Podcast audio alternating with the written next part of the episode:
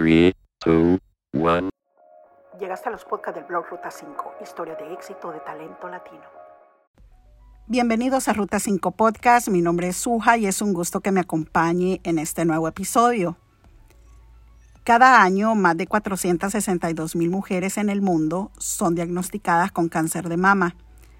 Casi 100 mil de ellas mueren a causa de esta enfermedad y muy pocas son las que sobreviven a este diagnóstico, según estadísticas de la Organización Panamericana de la Salud. Octubre, como muchos lo sabemos, es el mes de la sensibilización sobre el cáncer de mama y el 19 de octubre se celebra propiamente en todo el mundo el Día Mundial de la Lucha contra el Cáncer de Mama. Es por eso que en esta ocasión tenemos una invitada que es sobreviviente del cáncer de mama. Ella es Sheila Pérez, es hondureña, tiene 35 años de edad, es doctora en microbiología, está casada, tiene un hijo, vive actualmente en San Salvador, El Salvador, y con ella conversaremos en los próximos minutos sobre su lucha contra este diagnóstico y cómo logró salir adelante a pesar de las circunstancias. Bienvenida a Ruta 5, Sheila, qué bueno tenerla con nosotros. Es un gusto para mí poder compartir en esta hora mi testimonio y de esta manera pues también inspirar a mujeres que están iniciando la lucha contra esta enfermedad. Le agradezco la invitación, Suja. Le agradezco que pueda tomar a bien este, compartir con la audiencia este tema tan importante. Qué bueno, Sheila, y es un gusto tenerla con nosotros. ¿A qué se dedica actualmente, Sheila? Bueno, actualmente me dedico a una de las labores más hermosas, que es ser madre. Este, tengo un niño de cinco años. Y bueno, con él comparto mis días, disfruto cada instante que yo puedo. Soy una mujer casada y como usted lo mencionaba, pues radico aquí en El Salvador desde hace ocho años. Se dicen fácil, pero ¿cómo ha sido vivir en San Salvador durante todo este tiempo? Pues el cambio no ha sido tan radical, si le soy sincera. el Salvador es un país eh, muy muy pequeño pero muy rico en, la calidad de las personas. Este, son unas personas muy, eh, muy amorosas, muy llenas de, virtudes, eh, que lo aceptan a uno como extranjero y uno puede adaptarse eh, fácil y rápidamente a esta cultura. Usted es doctora en microbiología, ¿estudió en Honduras o se graduó en El Salvador? No, yo estudié en Honduras eh, soy egresado y graduado de la Universidad Nacional Autónoma de Honduras. Eh, una de las carreras, pues para mí más hermosas, eh, que dignifica mucho a las personas y que brinda un apoyo a, al personal de salud, a los médicos, el eje del, del laboratorio clínico, pues es muy importante.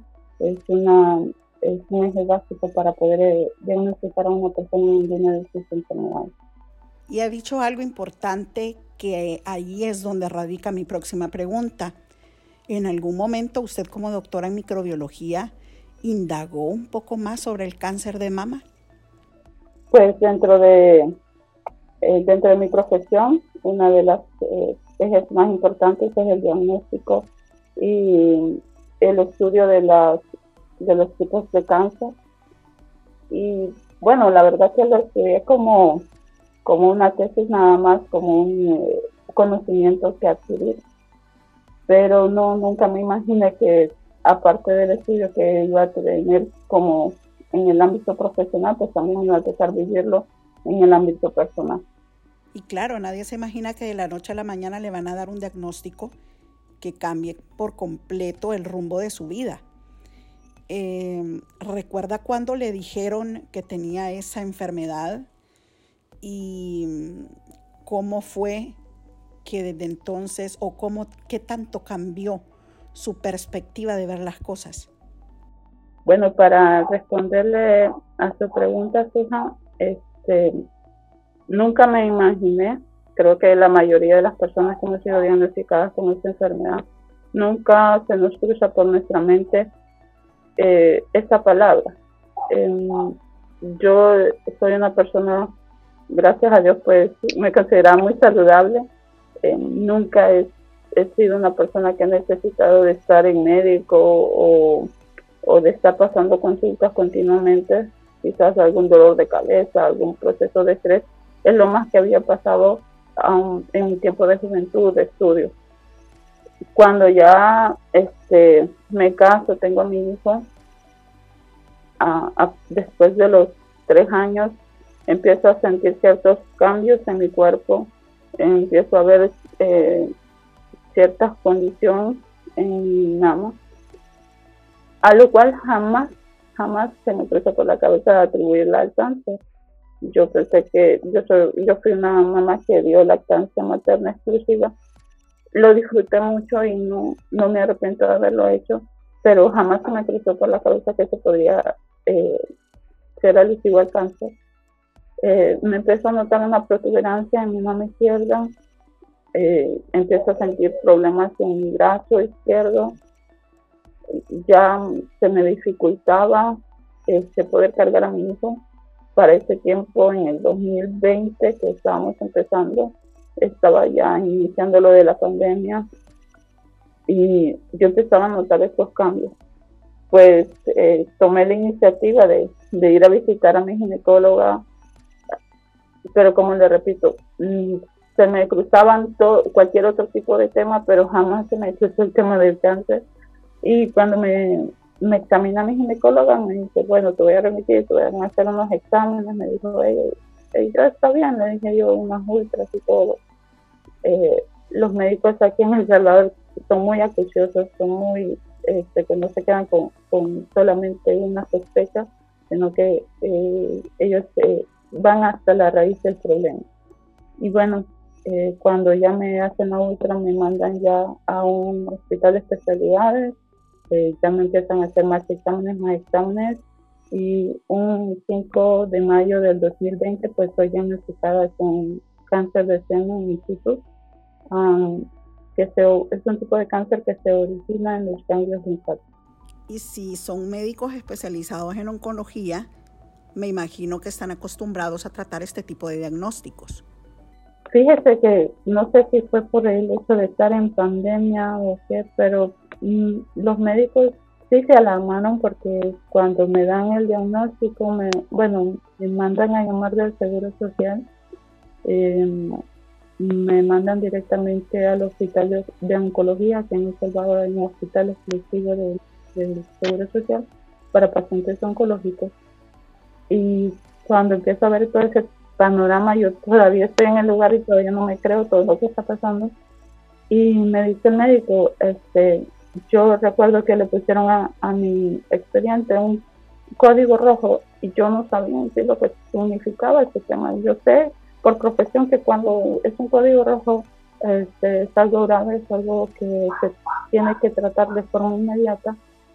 Y el médico me explica que que hay que iniciar quimioterapia, es lo único que recuerdo claramente que me dice, hay que iniciar quimioterapia, que tienes un tipo de cáncer, tienen 10 centímetros la masa que está alojada en tu seno izquierdo y hay que tratar de reducirla al máximo porque no te puedes someter a cirugía si esa masa no está reducida. Entonces, un 5 de mayo, eh, este diagnóstico, un 10 de mayo yo estoy iniciando quimioterapia eh, no me hicieron eh, algunos pacientes, yo he conocido por experiencia de otros pacientes que les hacen una serie de estudios, exámenes previos, les dan unas charlas de preparación y todo, pero en mi caso no. La doctora me dijo que, tengo que someter a quimioterapia lo más pronto posible y eso fue lo que sucedió. Y seguramente no fue fácil todo lo que tuvo que vivir en ese momento y los días siguientes porque usted en menos de cinco días estaba recibiendo su primera quimioterapia. ¿Recuerda cómo fue el impacto de esta noticia y a quiénes se las compartió? Pues no es fácil, Suja, afrontar este tipo de diagnósticos. Como le digo, nadie está preparado para recibir ese diagnóstico.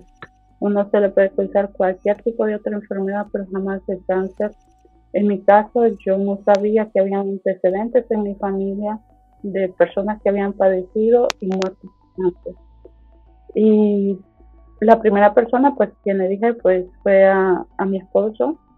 Eh, él ya estaba enterado de todos los exámenes que había estado recibiendo y cuando sale positivo, pues eh, emocionalmente es muy fuerte, es muy fuerte porque cuando uno piensa en cáncer, pues, uno piensa a veces en muerte.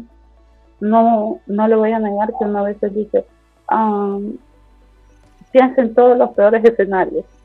Uno puede decir, no, tranquilo, voy a salir de todo esto, pero personalmente uno piensa en todos los peores escenarios. Ah, en mi caso, yo pensaba en mi hijo y soy una persona cristiana y lo que le pedí al Señor pues fue es vida para poder ver a mi hijo crecer. Entonces, bueno, ya después uno creo que, como dice la Biblia, hay, hay tiempo de llorar, pero también hay tiempo de, de abstenerse de llorar. Yo lloré, pero después me levanté y yo dije, hay hay que afrontar todo esto, es la realidad que estamos viviendo y creo que la mejor actitud que uno tiene es, vivir el día a día.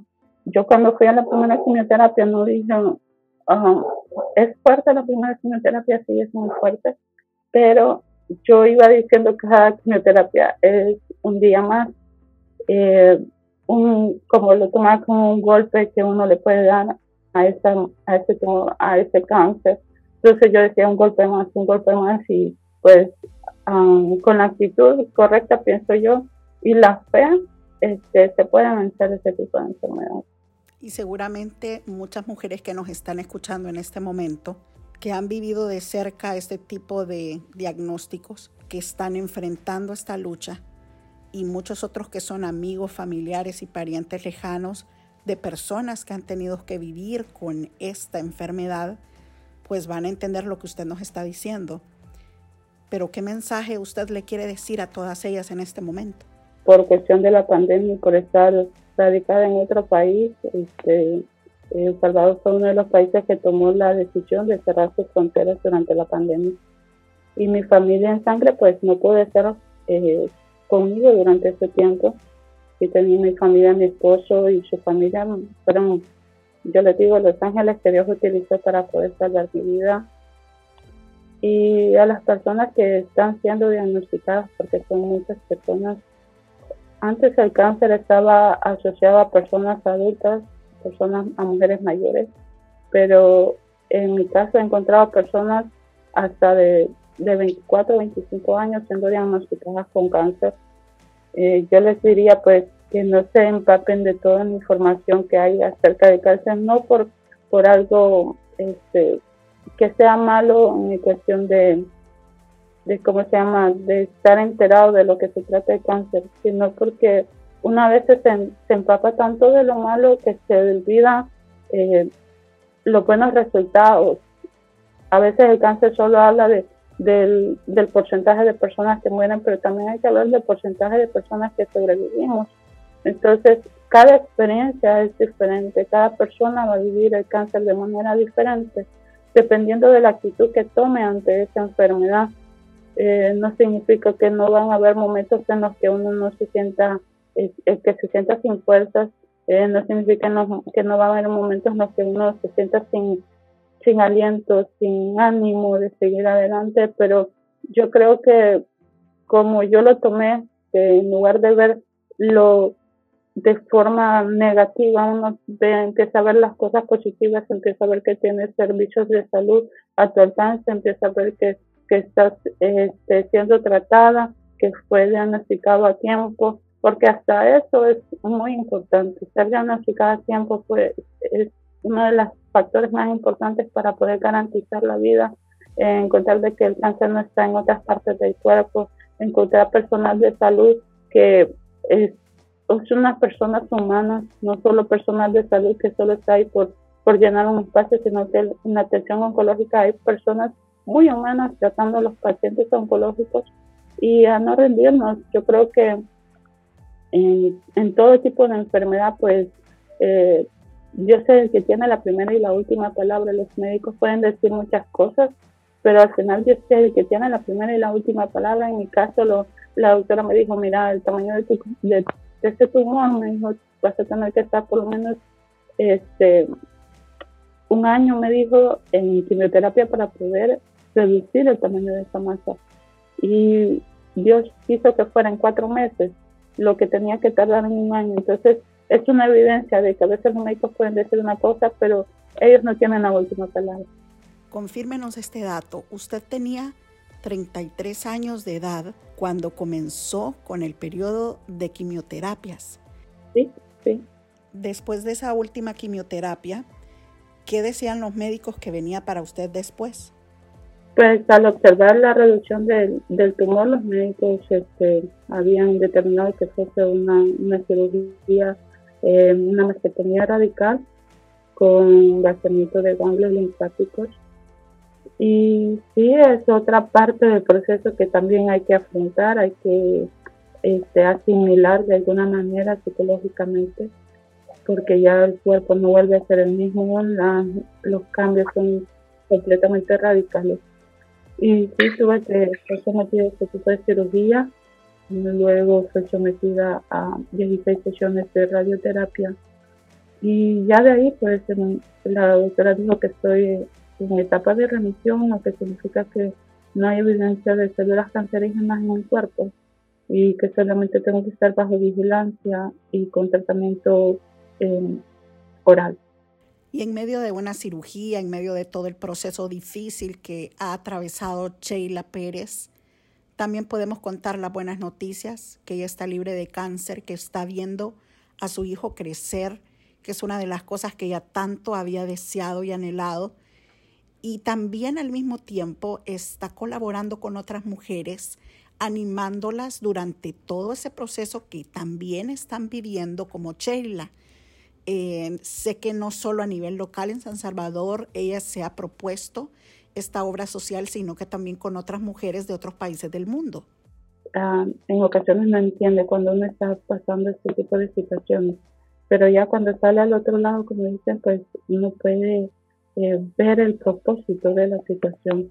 Una persona con, que ha padecido o que ha estado en este tipo de padecimientos, hija, ya no ve la vida del mismo modo que una persona que nunca ha estado en este tipo de procesos.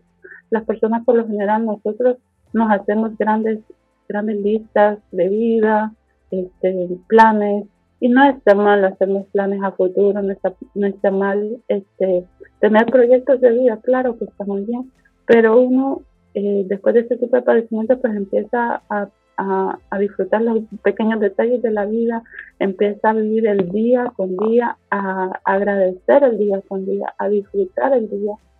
Y en mi caso, como usted lo menciona, pues he procurado ser mentora para personas que están iniciando este proceso. Me he involucrado en Internet este, con personas de otros países.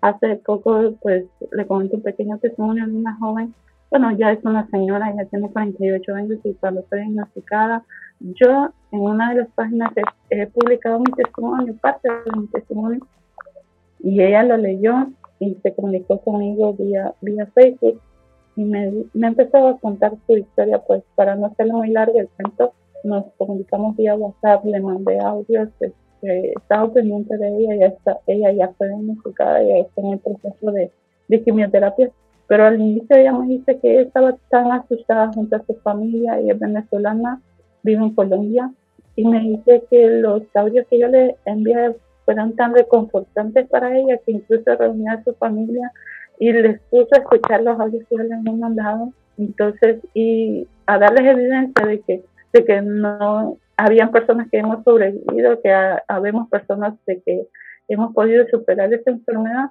Entonces, creo que esa es la, la mayor satisfacción que uno puede sentir, eh, darles luz a las personas que hemos eh, iniciando este proceso, eh, decirles de que el proceso no, no va a ser eterno, sino que hay un, una etapa donde uno va a poder salir al otro lado y va a volver a disfrutar su vida, que el cabello se va a caer, pero va a volver a nacer, este, que va a volver a sonreír, que no todo el tiempo van a hacer lágrimas, no todo el tiempo van a hacer este, visitas al médico, sino que va a haber una etapa diferente y que va a poder uno observar la vida de manera diferente. Sheila, estamos cerrando este episodio de podcast de Ruta 5. ¿Con qué mensaje le gustaría despedirse de nuestra audiencia? Pues eh, a toda persona pues, que no, no se encierre en el temor de un diagnóstico no cierre su mente a que eh, todo lo que el médico ha dicho es lo que va a suceder, sino que hay siempre hay un punto de inflexión en nuestra que Dios puede cambiar. A las familias pues de personas y pacientes que han sido diagnosticados, eh, abracen a su familiar, um, el cáncer y todo tipo de enfermedad tiene un componente de que no es una enfermedad para un, es un individuo que la padece, pero la sufre la familia completa, este, no dejen de, creer de que algo puede suceder, de que las cosas pueden cambiar. las personas que han sido diagnosticadas recientemente no pierdan la esperanza, no pierdan la fe, luchen con todas sus fuerzas y luchar no es solamente eh, creer que las cosas van a cambiar, sino que utilizar los medios, utilizar este los mecanismos médicos que Dios nos ha dado para poder este, superar esta enfermedad eh, tomen todas las medidas que puedan tomar de, para a favor de su salud, los exámenes, los tratamientos que tengan que a los que tengan que ser sometidos, pero con mucha fe, con mucha esperanza de que a través de este tratamiento puede suceder un milagro en sus vidas. Sheila, nuevamente agradecerle por esta aceptación a contarnos más allá y a revivir estos momentos dolorosos en su vida, pero también a darnos esa esperanza a transmitirnos toda su valentía y su fortaleza para seguir enfrentando todos los retos que la vida nos presenta a diario. Que usted siga siendo esa luz y esa mujer que tiene una misión en esta vida. Sabemos que hay muchas cosas buenas por venir y que en este camino siga brillando y triunfando. Siempre será bienvenida a Ruta 5 Podcast. Muchas gracias, Susan, por permitirme este tiempo de compartir mi testimonio y saludos y bendiciones a toda la audiencia. Y así hemos finalizado un nuevo episodio de Ruta 5 Podcast. Gracias por acompañarnos hasta el final. No olvide sintonizarnos el próximo fin de semana, donde compartiremos con usted una nueva entrevista con talento latinoamericano. Mientras tanto, puede compartirnos nuevos casos de éxito al correo ruta5 ruta5hn.com.